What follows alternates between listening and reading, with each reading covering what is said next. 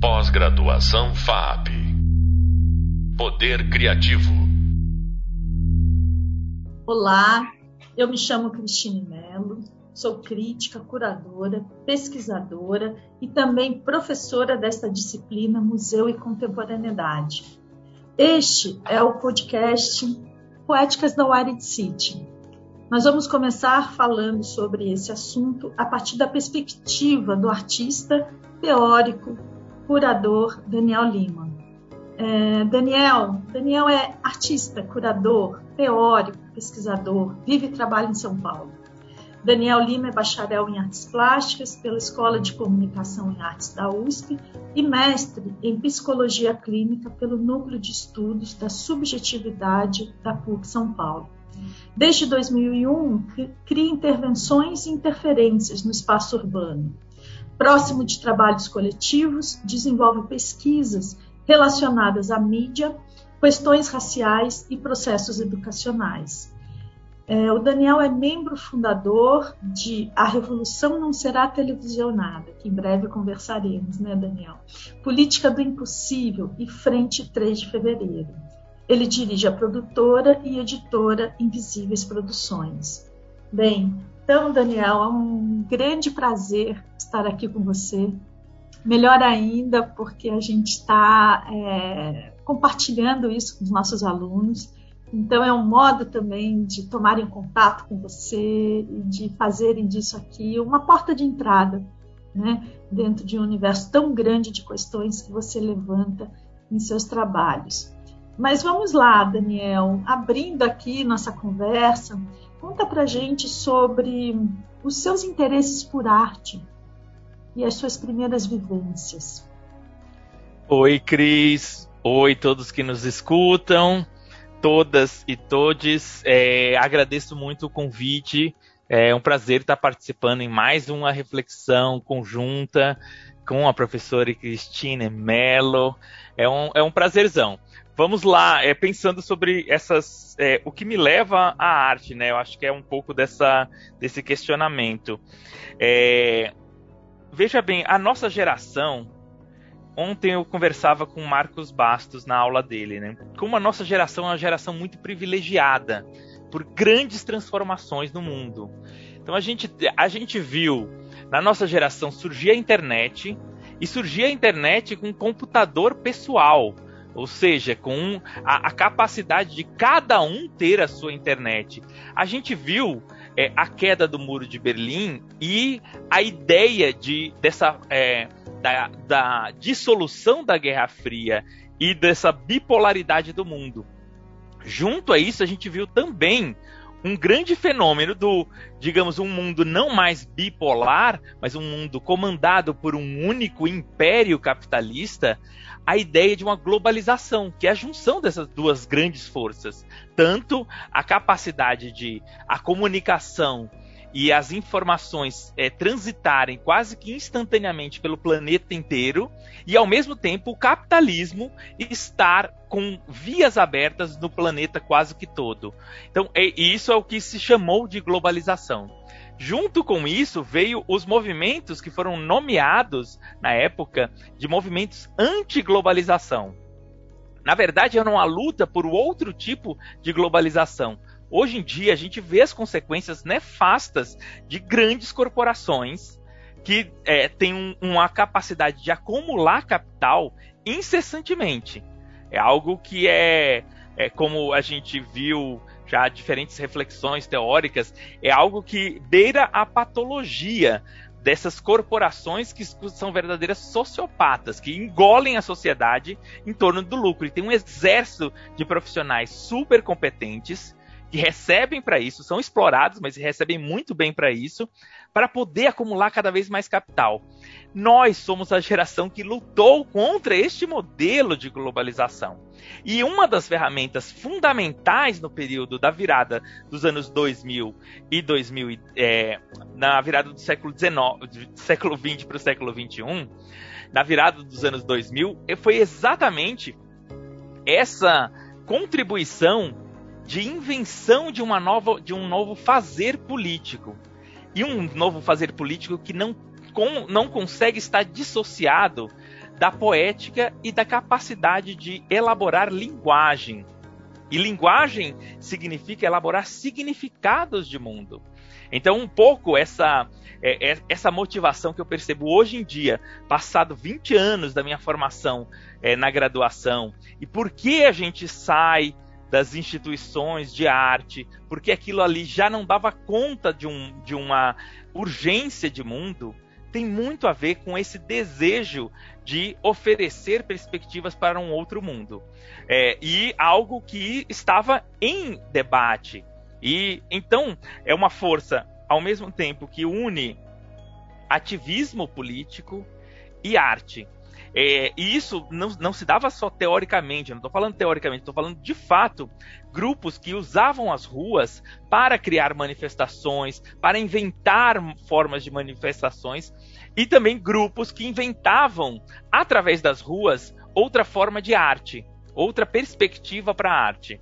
Isso é claro que a gente não está inaugurando nem de um lado nem do outro, é, nem, nem na, na macropolítica e nem nessa micropolítica, que não é a política pequena, mas a, a política é, de subjetividade, de formação do nosso interior é, de subjetividade, é, é que a arte articula, que a arte trabalha, nem um campo nem outro com, consegue, consegue inaugurar do zero as suas dinâmicas. É sempre uma história de um passado de vários outros artistas, é, movimentos sociais que puderam elaborar diversos é, capitais culturais que nós acumulamos na nossa prática.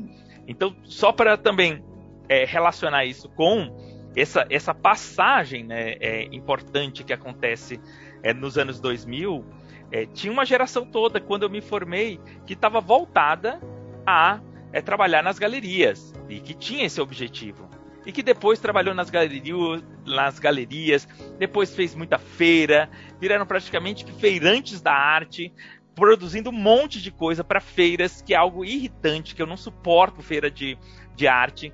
Aqueles diversos estandes, exatamente isso é a dissolução do sentido das coisas. E sim, uma mercantilização que sempre existiu na arte, mas uma mercantilização que traz essa ideia de commodity, é produção em quantidade. É uma coisa de quantidade e não esse significado que cada um dos gestos ah, trazem.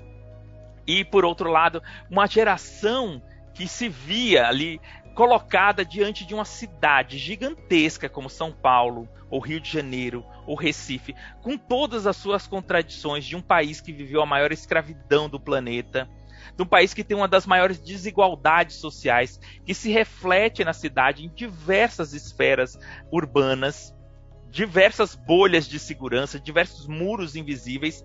No... essa geração que eu faço parte e que olhou para essa cidade e falou: é este, este é o nosso mote de ação. É esse o lugar em que faz sentido produzir. E aí, isso traz toda a carga política, isso vai somando a todas essas camadas políticas. Políticas que começam, é, inclusive, com a própria ideia de trabalhar não individualmente dentro de um ateliê, mas de que, ao, ao ter um embate com a escala da cidade, com a complexidade dos problemas da cidade, necessariamente era um trabalho coletivo, que se fazia com várias mãos. Isso vai ganhando diversas é, diversos regimes de coletividade, como traz a, a Christine. Com, com, sua conceitualização sobre a ideia de regimes de coletividade, vão se tornando várias formas. É, é enfim, eu, eu, poderia continuar, Cris, sim, mas eu, eu vou. Eu Não, vou... maravilhoso. Eu acho que justamente desse lugar que você nos traz tão bem e tão lúcido, né? Essa geração de artistas reunidos, né? Sabemos sobre a forma de coletivos artísticos, coletivos de arte, que, que, que, que fazem justamente essa contraposição a, a ao, universo hegemônico, tanto da globalização como da, na, nos campos da arte também, é justamente esse o ponto que a gente está trazendo. E aí acrescentar também que é, no livro Extremidades do Vídeo, eu pude ali, no meu, no meu lugar de, de observadora, de análise, de teorização, de historicização da arte, conseguir né, é, reconhecer essa geração de artistas do qual você é parte, dos coletivos é, de artistas de São Paulo, especialmente, é, por algo com o qual eu denominei como poéticas da Wired City.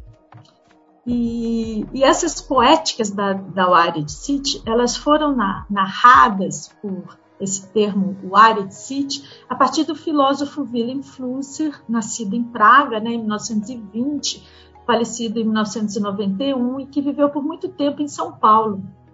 E o Willem Flusser, ao falar sobre a vida nas cidades a partir né, da, das redes ou, ou desses regimes de coletividade, ele justamente dizia que isso trazia à cidade uma esfera global, uma esfera interligada, ou a esfera do que ele denominava a esfera da cidade conectada. Então, daí, essa Wired City, que o, que o William Flusser nos, nos comentava. Então, fazendo uma homenagem ao Flusser, eu denominei a essa geração né, como sendo essas poéticas da, da, da Wild City, é, relacionando esse movimento dos coletivos de arte São Paulo como um movimento poético político e que pensa né, em termos de a, a grande rede com todos os seus conflitos e contradições que é a cidade contemporânea. Né? Então, como que a gente poderia agora, pensando nessas poéticas da Wild City, é, falar um pouco mais dos coletivos, né, dessa rede que você ali era parte, de que coletivos você fez parte, situar um pouco a natureza dessas experiências. Legal, agradeço a pergunta. É, a gente pode pensar essa sobre regimes de coletividade, essa diferença é, entre esse coletivo nuclear, que formou-se diversos coletivos nesse período dos anos 2000, diversos coletivos artísticos se formaram. Eu participei da Revolução Não Será Televisionada, da Frente 3 de Fevereiro, do Política do Impossível, do Afrofuturismo. Isso para nomear alguns, outros que tinham, digamos, uma dimensão mais orgânica que não se autonomearam. É, e diferenciar esses coletivos nucleares da ideia de rede que é um outro regime de coletividade. É, eu cito, por exemplo, como a gente estava falando sobre os movimentos anti-globalização, a formação do CMI, do Centro de Mídia Independente, que vinha de uma outra proposta maior, global, que era o Indie Media. Veja bem, o Indie Media é, é um denominador da passagem desses dois campos. Porque o Indie Media, ele começa numa manifestação, se eu não me engano, é, do G20 em Seattle é, os grupos anti-globalização que se formaram eram grupos de pessoas que se conheciam, que trabalhavam juntas e iam fazer a manifestação teatralizando essa discordância contra essas grandes potências e o que se pensava para a globalização do mundo. Essa, é, é, essa representação do conflito, né, que seriam os black blocs, a ideia de criar esse embate com a polícia, tudo isso precisava de imagem disso.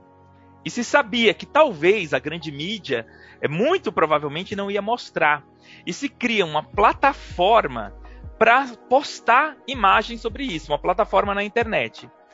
E eis a surpresa que depois disso acontecer na internet, depois de acontecer o evento, serem postadas diversas fotos, a plataforma continua sendo alimentada por diversos outros grupos, e aí do mundo todo. E grupos que não mais trabalhavam juntos dentro de uma sala, elaborando cada um com seu laptop e tal, elaborando uma comunicação conjunta. E sim, que aquilo ali estava se, é, se proliferando pelo planeta todo, e sem as pessoas se encontrarem. Então, essa ideia de rede é uma passagem muito importante para a gente entender hoje em dia o que era a potência dos coletivos nucleares, como a gente está falando, que tem um número de integrantes que se reuniam semanalmente, que tem uma dimensão de afetividade, para uma rede que hoje em dia se expressa com diversas conexões, são potências diferentes. Né? E a, a, gente pensar as potências que esses coletivos nucleares é, deixaram é muito interessante, que deixam até hoje, porque a, a, é a capacidade de agir na guerrilha mínima, que era um conceito né, muito trabalhado nos anos 2000. Tem, a gente tem o Hacking Bay como um grande símbolo dessa ideia da TAS, Zona Autônoma Temporária, da ideia de grupos pequenos, articulados, que conseguiam mobilizar e criar uma outra é, perspectiva, uma outra aura de mundo, uma outra organização, mesmo que fosse temporária, com outras regras de mundo. Então, essa, essa, isso só se deu através desse afeto, dessa afetação entre todos, dessa capacidade de estar junto, criando junto.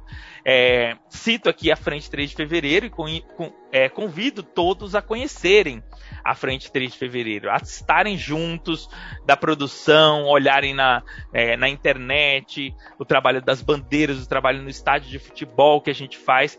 São formas de inventar, como eu falava na primeira pergunta, são formas de inventar uma criatividade política, uma outra forma de agir politicamente, numa escala em que não necessariamente você precisa, como numa rede, mobilizar uma multidão, mas que você, em um pequeno grupo, consegue ter uma invasão midiática, por exemplo, como a gente fez na transmissão mais assistida de 2015 da TV brasileira, a final da Libertadores.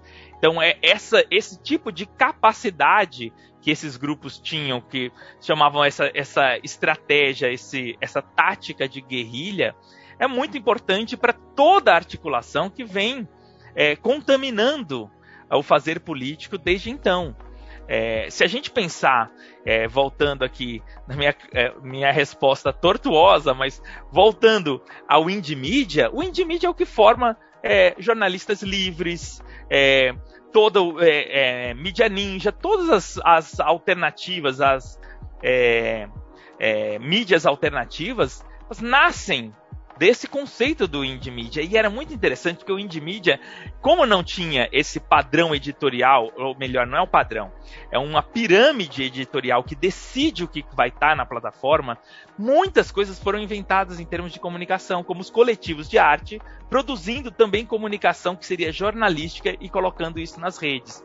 Nós somos, em parte, frutos disso. A Revolução Não Será Televisionada, outro coletivo que eu participo ele transitava entre esses dois campos. Veja bem, a Revolução Não Será Televisionada era um formato de quatro pessoas, mas nunca essas quatro pessoas se encontraram com todos os produtores de um programa que a gente fazia de TV, que chamou, chamou-se de antiprograma de TV, e que tinha a ideia de um, um, um mentor é, anônimo que organizava toda essa produção coletiva, essa produção de audiovisual é, dissonante que era produzida tanto por artistas como por coletivos, por movimentos sociais, por pichadores, por grafiteiros.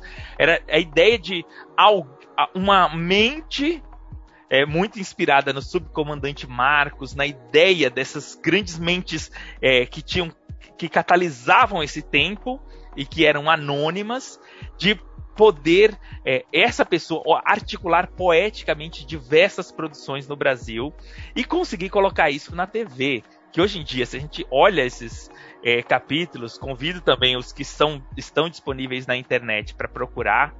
A Revolução Não Será Televisionada, episódio 1, 2, 3, tiveram oito episódios. É como foi, como hoje em dia seria impossível colocar isso dentro da TV. Então, concluindo aqui, é, acho que a, a Revolução era, um, era uma, uma, um momento interessante também, porque ela orbitava é, a, a, em torno de um núcleo. É uma organização que pessoas, coletivos orbitavam, não necessariamente eles é, trabalhavam juntos, mas estavam nessa fronteira entre o nuclear e a rede. Maravilha, maravilha. Acho que é, ficou muito claro né, o lugar das poéticas da Wired City a partir da tua fala, Daniel, maravilhoso. E eu acho também que as poéticas da Wired City sempre foram muito interessantes, porque no momento em que se iniciava ali o chamado Second Life, por exemplo, os ambientes virtuais, criando uma certa é, é, lugar para hoje até mesmo a gente falar de metaverso, né? E, e um mergulho total dentro do, do, dos ambientes virtuais, as poéticas da, da Wired City, essas manifestações, essas ações artístico-políticas, elas manejavam entre um espaço e outro, que é o espaço de tensionamento. Né? Então, não, não, existia uma zona de conforto, nem no espaço é, da cidade, né? nem no espaço da, da mídia, e nem no espaço da arte. Então, esse, esse atrito que as poéticas da Wired City faziam né, preservando o campo da ação em cada uma dessas frentes, eu acho também que é muito importante da gente estar aqui considerando. Mas olha, fechamos aqui, Daniel, a nossa conversa, porque na verdade nós fechamos e abriremos uma em seguida com você no nosso próximo podcast é, seguindo aqui as nossas falas sobre as interferências da arte e da mídia na esfera pública, já trazendo as reverberações disso para as, as experiências de hoje, nas décadas né, de 2010 e 2020. Então, muito obrigada, Daniel. Eu que agradeço, agradeço todos os ouvintes, também todas e todos os ouvintes. Obrigado, Cris. Seguimos.